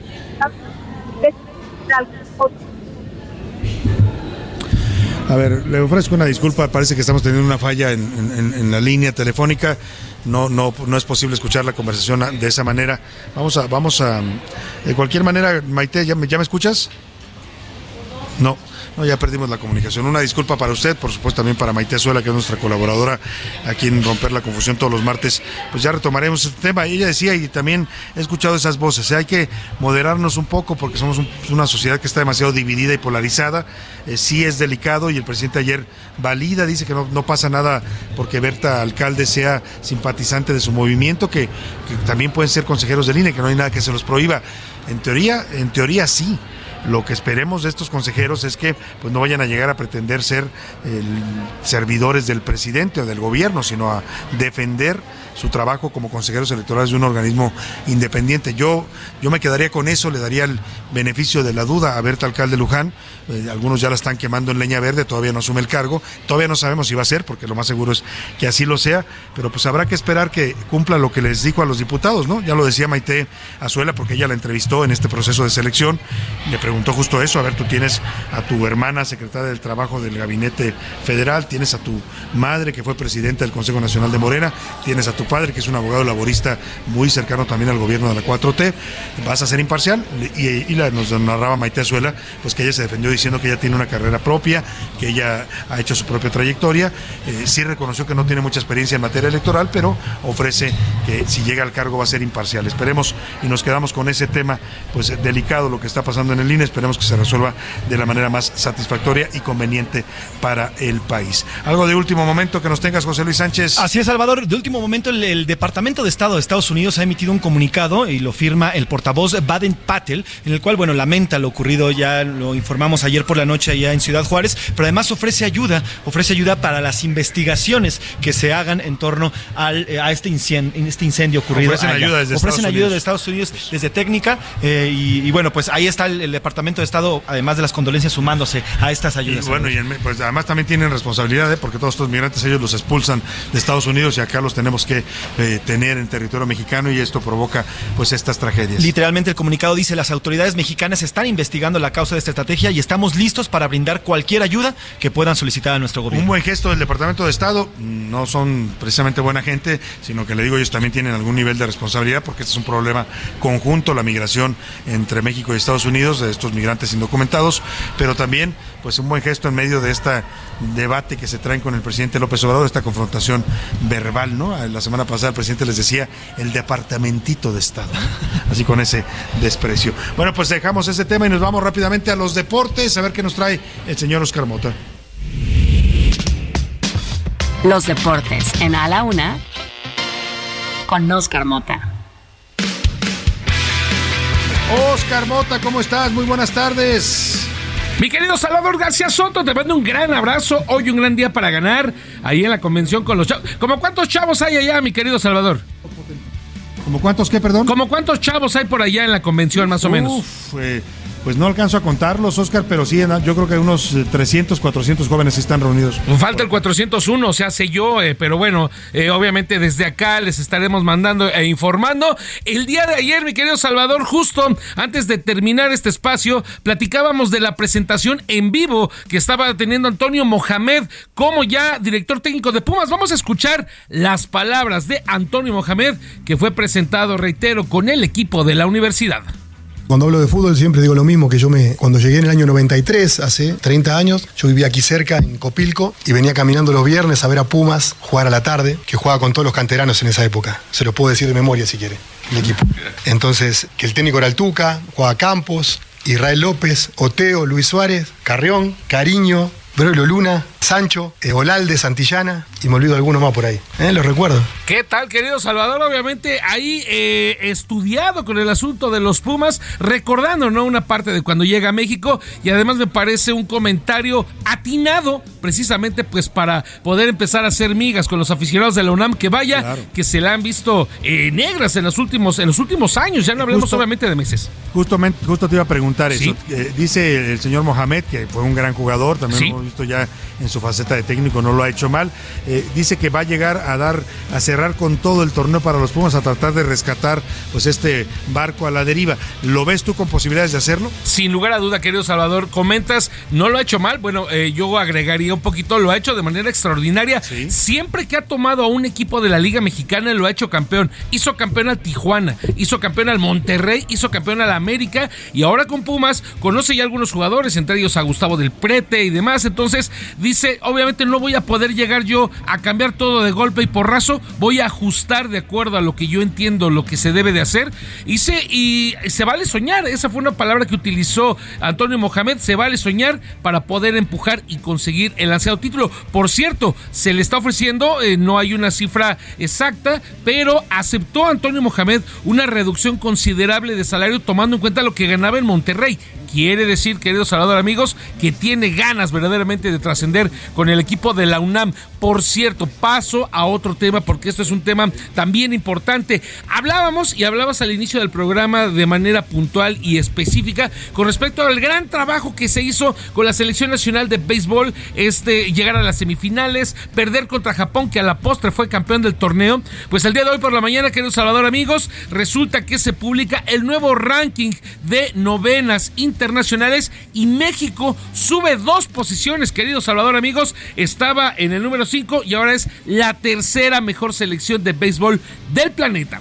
Oye, pues muy merecido. Yo creo que el desempeño que tuvo esta selección de béisbol es extraordinario. Nos quedamos, pues yo no diría en el ya mérito porque es un lugar común, pero eh, yo creo que hicieron un gran, gran, gran torneo y merecen este ascenso que les da este ranking mundial, Oscar. Y que a partir de aquí vengan todavía muchos triunfos, querido Salvador. Esperemos que así sea. Muchas gracias. ¿Algo más, Oscar Mota? Eh, rápidamente se le va a poner el nombre de Estadio Fernando Valenzuela al Estadio Sonora de los Naranjeros de Hermosillo. Así que Fernando Valenzuela ya será reconocido con, con un estadio. Muy merecido. Puso el nombre de Sonora en alto en todo, en todo el mundo.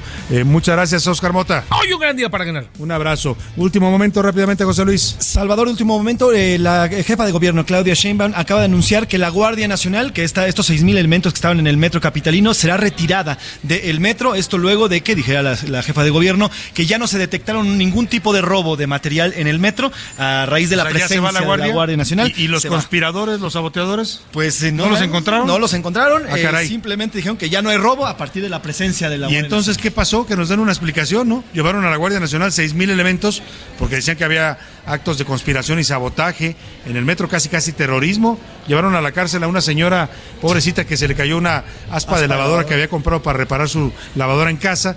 Y ahora nos dicen, pues ya se va. Ahora sí que ni, el usted disculpe, ¿no?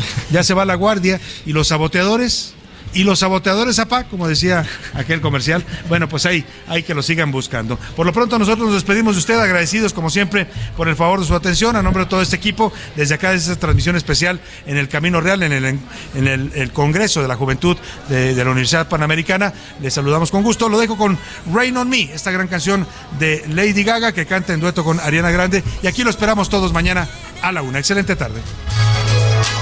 It's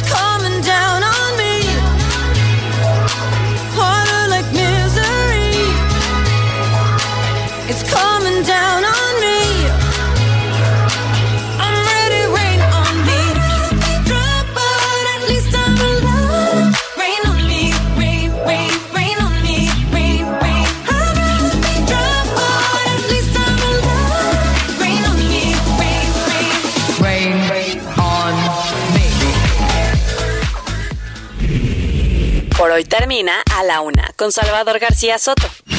El espacio que te escucha, acompaña e informa. A la Una. Con Salvador García Soto.